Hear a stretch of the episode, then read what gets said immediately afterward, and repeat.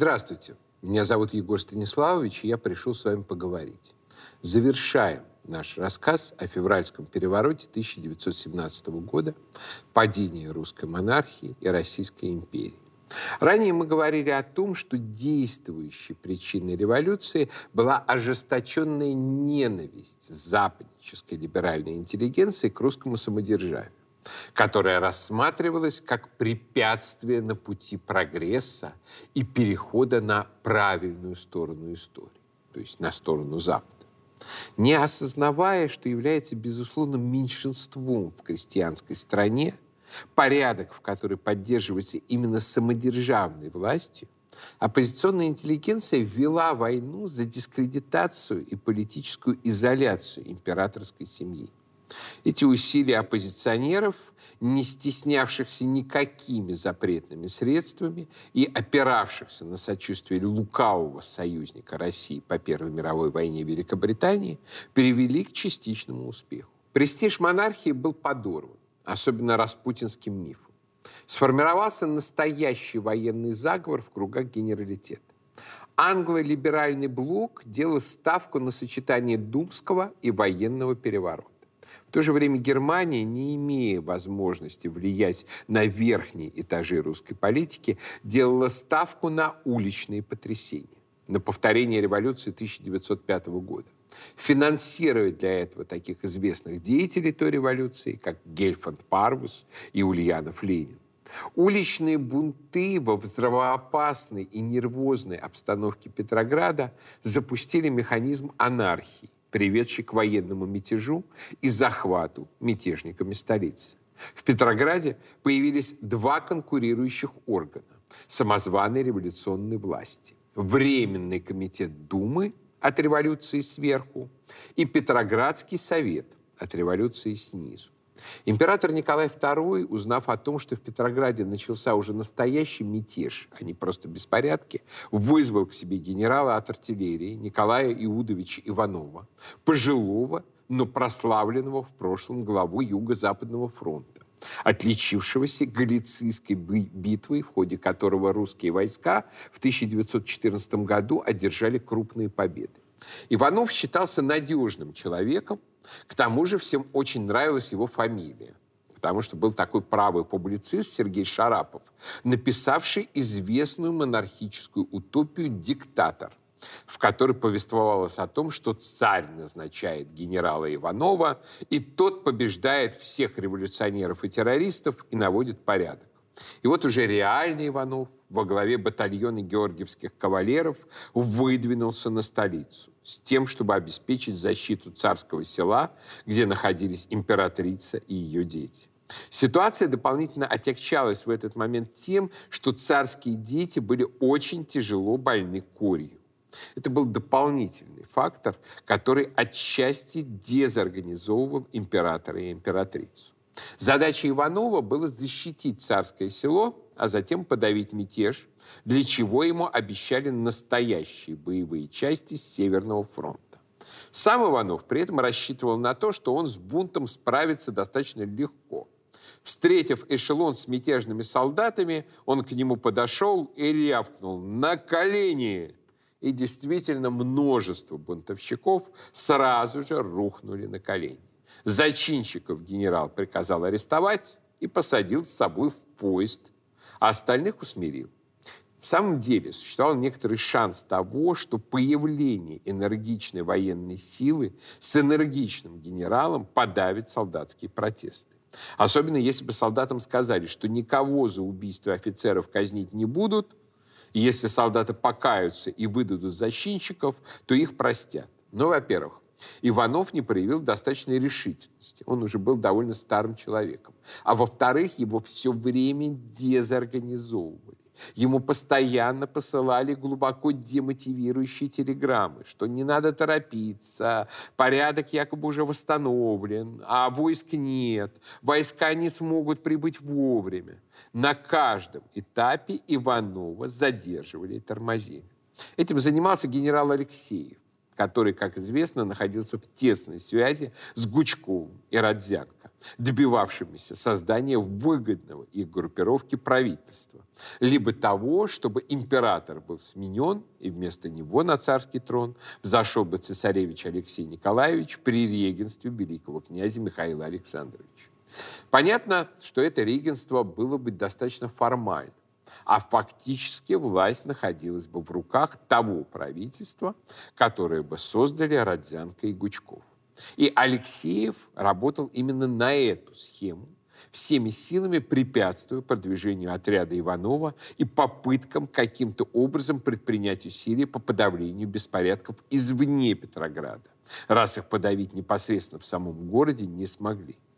Поразительно, что ни умный Гучков, ни глуповатый Дродзянко не понимали, что как раз продолжение и расширение массового бунта в Петрограде ставит крест на их планах верхушечного переворота. Также генерал Алексеев препятствовал и попыткам императора выехать на своем поезде в столицу или в царское село. Он уговаривал его остаться в Ставке в Могилеве. Государь практически тайно 28 февраля ночью уехал из Ставки. Царский поезд отправился на царское село и Петроград. Однако вскоре ему начали мешать уже другие революционеры. Новые комиссары, назначенные Временным комитетом Думы, не решились вступить в управление министерством. Все, кроме одного.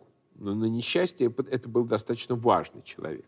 Александр Бубликов, инженер-путеец, депутат от фракции прогрессистов. Он отправился в Министерство путей сообщения, куда пригласил другого инженера-путейца, тесно связанного с большевиками, Юрия Ломоносова который сыграл огромную, почти решающую роль во всех этих событиях. Вообще интересно, большевиков в этой февральской истории формально нет.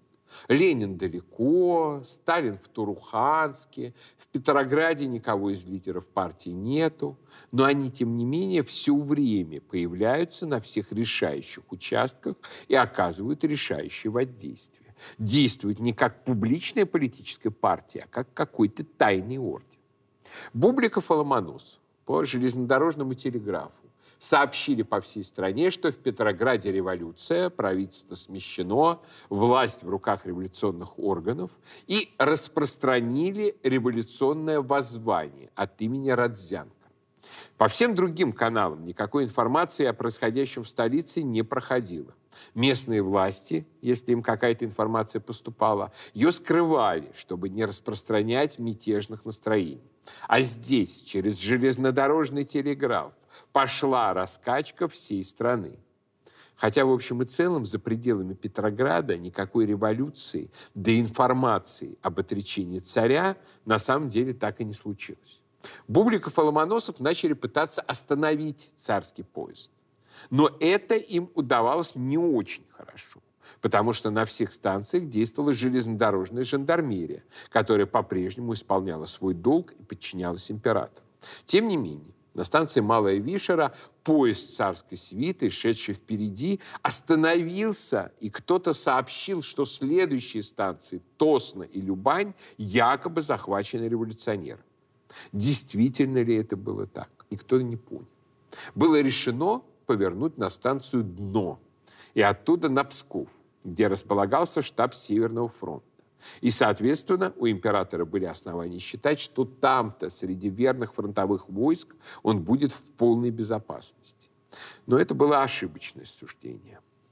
Первоначально Родзянко сообщил императору, что приедет на станцию «Дно» и там доложит обо всем происходящем в Петрограде и обговорит все возможные политические решения. Но когда Родзянко на дно засобирался, тут же вмешался Петросовет, заявивший, что пошлет с ним вооруженный отряд, который арестует царя. Это Родзянко на тот момент не устраивало, потому что он еще рассчитывал, что его назначат премьер-министром а не на то, что кто-то арестует царя и монархии вообще не будет. В итоге Родзянко никуда не поехал, а император направился в Псков, в расположение штаба Северного фронта, которым командовал генерал от инфантерии Николай Владимирович Русский, военачальник, который казался императором, заслуживающим доверия. Его армия в свое время в 1914 году взяла Львов – Однако оказалось, что император в штабе фронта фактически блокирован. К нему сразу начали относиться без всякого уважения. 1 марта государя уже демонстративно не встретили с подобающими почестями и церемониями. Хотя до этого на пути царского поезда его в разных местах торжественно встречали и собирался народ. В Старой Руси вообще собралось большое количество народа, пришедшего посмотреть на своего государя. Русский пришел к императору в поезд, причем у государя уже было ощущение, что он под арестом. А может быть, он уже и в самом деле был под арестом. Мы не можем до конца быть уверенными, потому что все мемуаристы касательно событий февраля 17 очень сильно лгут. Такого количества вранья на квадратный метр, как от участников тех событий, мы не имеем больше в мировой истории нигде и никогда. Малейшая попытка историков проверить и согласовать утверждения мемуаристов выявляет просто чудовищное количество лжи и несостыковок. Поэтому мы до конца так и не знаем, был ли государь просто в своем поезде, и русский приходил к нему поговорить. Или же он уже был фактически арестован в этот момент, и разговор был с арестовавшим. Так или иначе, русский достаточно резко и грубо обращался с государем. Сохранилось высказывание самого императора о том, что генерал вел себя с ним очень грубо и агрессивно. Русский начал добываться от императора так называемого ответственного министерства, в котором министры были бы назначены Думой. Государь на это не был согласен. Максимум, на что он соглашался, на то, чтобы Родзянко получил пост премьер-министра и назначил бы министров, кроме военного, морского и иностранных дел. Внешнюю политику государь считал необходимым оставить за собой, потому что отказ от контроля за ней означал бы полное отречение от монархического суверенитета. Государям предлагалась достаточно работающая в ту эпоху форма конституционной монархии когда внутренними делами занимается парламентское правительство, а внешние дела контролирует монарх. Казалось, что на этом может быть найден какой-то компромисс. Разговор продолжался достаточно долго. Русский кричал на государя, шантажировал его морально, заявляя, что в военную годину нельзя устраивать гражданскую войну, а без нее якобы никаких уже беспорядков не подавить и подчиниться никто не захочет. В итоге он уговорил государя на ответственное министерство во главе с Родзянко. При этом император русскому объяснял, что те люди, которых ему предлагали в качестве министров и премьера, и которые якобы будут ответственны перед народом, на деле политические ничтожества, и управленчески тоже ничтожество. А сам государь, как монарх, от того, что откажется от части своей власти, не утратит перед Богом ответственности за их действия. За то, что эти ничтожества натворят, будет отвечать перед Богом лично он. Русский просто не понимал этой логики, которой придерживался в данном случае государь, при том, что она оказалась совершенно справедливой. Родзянко буквально в течение следующих суток показал себя лгуном и ничтожеством. А все прочие ответственные министры в течение нескольких месяцев наворотили такого, а потом вообще потеряли власть. Так что оценка их государем оказалась стопроцентно точной. Тем не менее, после долгого шантажа этой уступки от императора добились. Однако, когда русский связался с Родзянко, тот сообщил, что в Пскове не понимают, что уже происходит в столице. Все это могло сработать позавчера, а сегодня уже не годится. Сегодня спасет только отречение императора. Генерал Алексеев, который был на постоянной связи с Родзянко, разослал командующим фронтами телеграмму с вопросом о том, не должен ли император в такой ситуации отречься. Вопрос как бы подразумевал ответ. И командующий фронтами, помимо русского Эверт, Брусилов, командующий Балтийским флотом Непенин, поддержали навязываемую Алексеевым схему отречения присоединился к требованию отречения и командующий Кавказским фронтом, царский дядя, великий князь Николай Николаевич, бывший главнокомандующий, который теперь в новой схеме заговорщиков рассматривался уже как будущий главнокомандующий. Все они с разной степенью цветистой риторики сообщили, что как верноподданные умоляют государя отречься во благо России. Под этим отречением подразумевалось, что Николай II лично оставляет власть, а императором провозглашается цесаревич Алексей Николаевич при регенстве дяди великого князя Михаила Александровича. Военно-думская комарилия при этой схеме получает полноту власти. Единственный командующий, не пославший такой телеграммы, это командующий Черноморским флотом вице-адмирал Александр Колчак, занятый подготовкой десантной операции по занятию Константинополя, которой уже не суждено было никогда состояться. Алексеев отправил телеграммы командующих фронтами, свою собственную генералу русскому и императору, настаивая, что единственный выход теперь – отречься. На самом деле, есть некоторые основания полагать, что вариант с отречением царем воспринят был гораздо легче, чем требования ответственного министерства. Почему? Император уже несколько раз хотел отречься, и в какой-то момент, как гласит церковная легенда, даже предлагал Святейшему Синоду интересный вариант. Он отрекается от престола, передает его сыну, принимает монашество, и его избирают патриархом, как некогда избрали Филарета Романова при Михаиле Федоровиче. Синод от такой постановки вопроса несколько ошалел ну, и тему замяли. Ситуация, когда сохраняется прежняя форма правления, самодержавия, но меняется лицо во главе, государю могла казаться предпочтительней ситуации, когда он останется у власти бессильным монархом, а вся реальная власть окажется в руках Родзянки и его клики. Поэтому на разговоры об отречении, если судить по тем источникам, которые нам известны, ушло меньше времени, чем на разговоры об ответственном министерстве. У государя уже было понимание, что действительно, если его не поддерживают командующие фронтами, если командующий ближайшего к Петрограду фронта откровенно на него давит, если его предал Алексеев, то с такой армией он уже ничего сделать не может. Но, может быть, они что-то смогут сделать без него – в условиях войны казалось самым главным сохранить внутренний мир и все-таки довести войну до победного конца. Когда Родзянко сообщили, что государь готов вот сейчас отречься в пользу наследника при регенстве Михаила, он опять начал темнить и тянуть, потому что в это время уже в Петрограде бурную деятельность развил глава российского масонства Александр Керенский, который одновременно претендовал и на министерский пост – и был заместителем председателя Петроградского совета рабочих солдатских депутатов. Керенский уже вовсю агитировал за республику. Самому Родзянке круги Совета дали ясно понять, что премьер-министром он не будет. И, соответственно, его мотивация участвовать в дальнейшем политическом процессе резко снизилась. Теперь он с тоннами вранья, которое только запутывало государей военных, начал говорить, чтобы ничего не присылали, никаких манифестов об отречении не нужно. В Псков сейчас приедет делегация Думы в лице Гучкова и главы фракции прогрессивных националистов в Думе Василия Шульгина. Делегация эта действительно прибыла спустя несколько часов.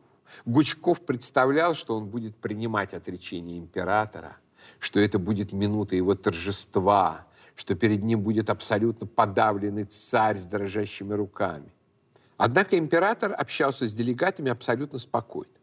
И при этом сообщил, что в пользу сына отрекаться не будет. Он будет отрекаться только в пользу своего брата Михаила и за себя, и за сына. В этой истории с отречением вообще очень много мутного потому что по закону отречения были недействительны и нелегитимны. Основные законы Российской империи совсем не предусматривали процедуры императорского отречения. Тем более процедуры императорского отречения за сына. Милюков даже предполагал, что царь потому так хитро отрекается, чтобы в любой момент объявить это отречение ничтожным. Но оно и было таковым по факту. А тот документ, который известен нам в качестве текста отречения, сохранившаяся в наших архивах бумага, подписанная карандашом, выглядит вообще абсолютно как Филькина грамота. Но факт оставался фактом. Императору сказали, что в случае воцарения Алексея он будет разлучен с семьей, а доктора, в свою очередь, подтвердили императору, что шанс на то, что Алексей Николаевич выживет, не очень высок что гемофилия в определенном возрасте его все-таки убьет. Распутин, конечно, говорил, что царевич выздоровеет в 14 лет. Но это было пророчество Распутина, который уже погиб.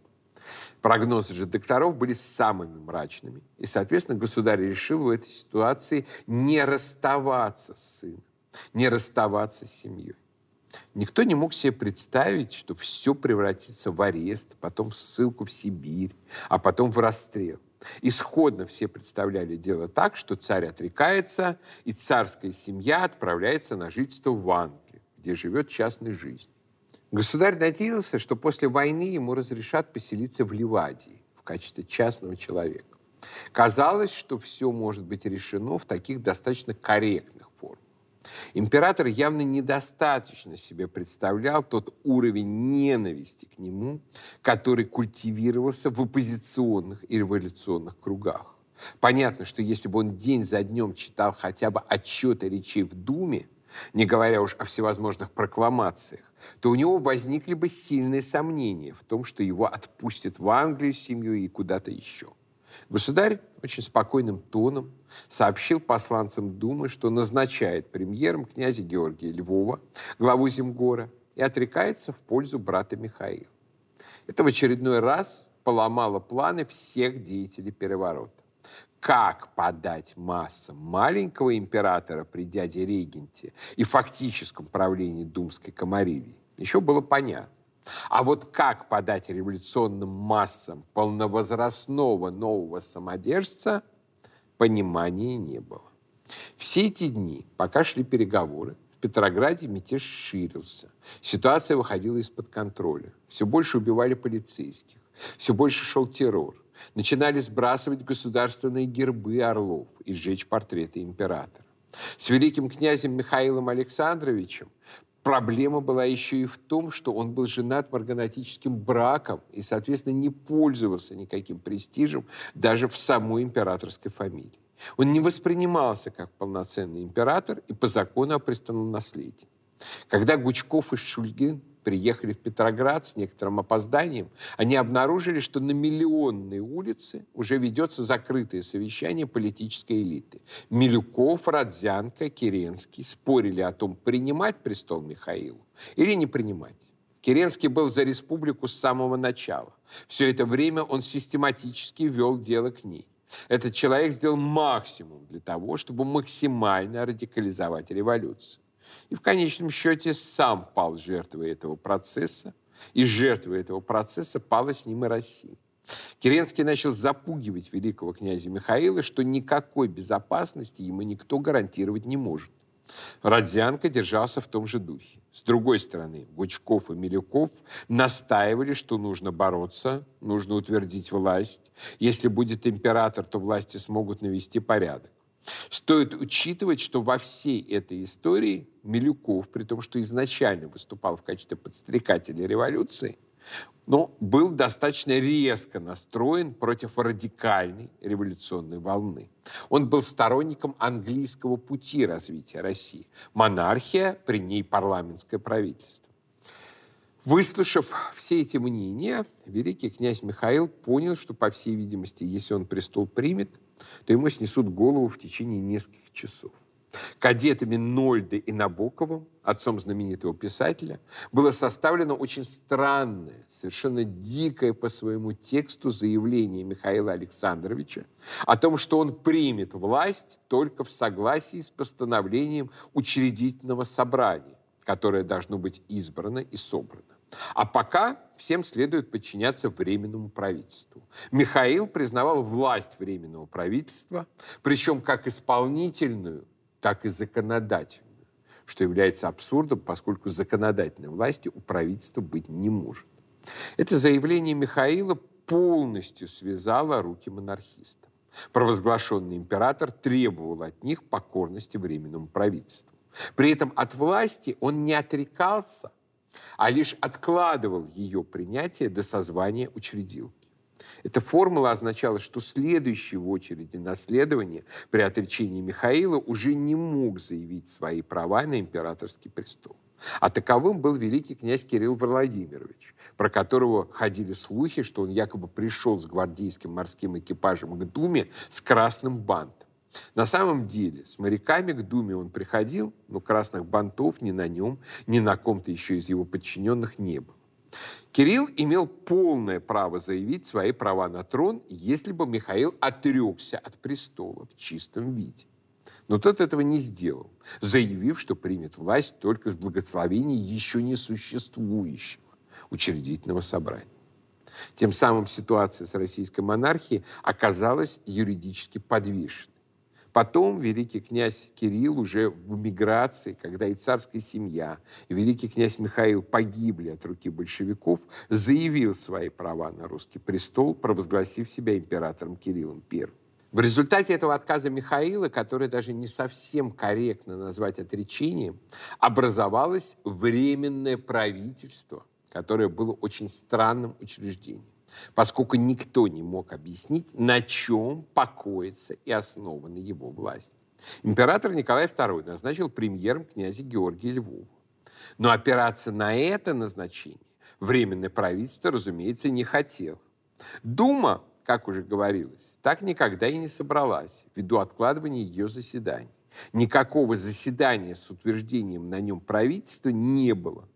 Так называемый Временный комитет Государственной Думы также был группой самозванцев, поскольку Дума его никогда не назначала. Соответственно, на чем же все-таки была основана власть Временного правительства, объяснить было абсолютно невозможно.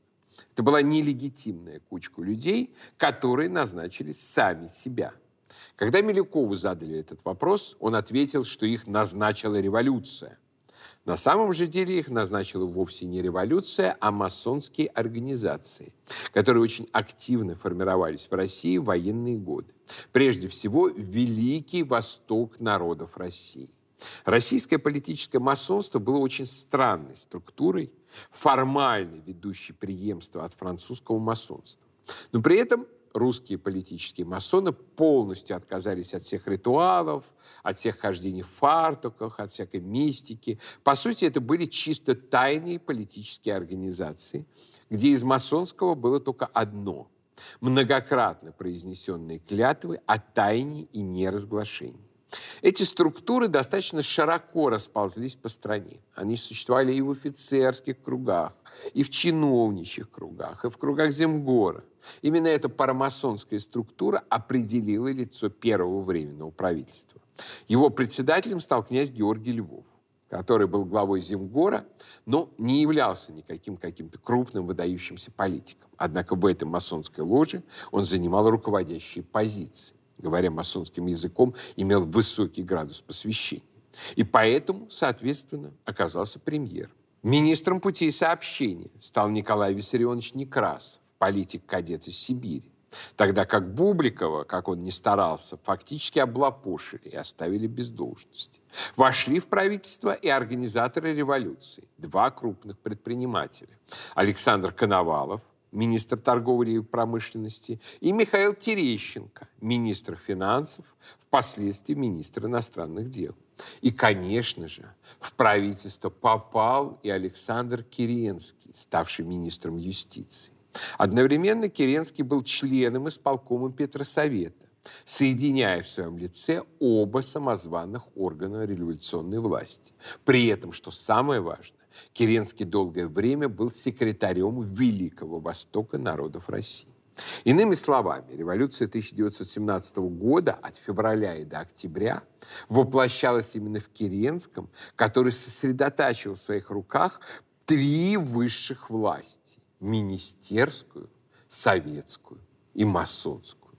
Когда он эти власти утратил, революция и перешла в новую большевистскую фазу. Если взять список масонов, опубликованный Ниной Берберовой в книге «Люди и ложи», то получится, что из 34 человек, когда-либо занимавших должности в одном из четырех составов Временного правительства, 29 были членами масонских лож. Да и при остальных непонятно. Возможно, просто данные об их принадлежности к масонству не сохранились. Другие авторы раздают звание масона немного менее щедро. Но все равно и у них масонов во временном правительстве насчитывается сильно больше половины. Единственный человек, который формально к масонам не принадлежал, был Милюков, человек со стопроцентно отшибленным метафизическим чутьем что очень хорошо видно по его книгам, посвященным русской истории. Он ни в какую масонщину не лез, потому что, как он заявлял, не верил ни в какую мистику. Впрочем, возможно, Милюков просто был из другой ложи. Гучков был назначен военным и морским министром.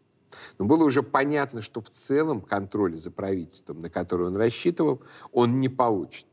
Вместо того дворцового переворота, в результате которого он представлял себя в качестве главного действующего лица, случилась некая малопонятная лично для него революция, на которую он уже практически влиять не мог. Родзянко же вообще в состав этого правительства не попал, фактически оставшись за бортом и уйдя с первых ролей. И вот это странное, масонски заговорщическое, самоназначенное временное правительство оказалось во главе России, но вынуждено было делить власть с тем самым Петроградским советом солдатских и рабочих депутатов, который первым делом занялся подкупом солдат.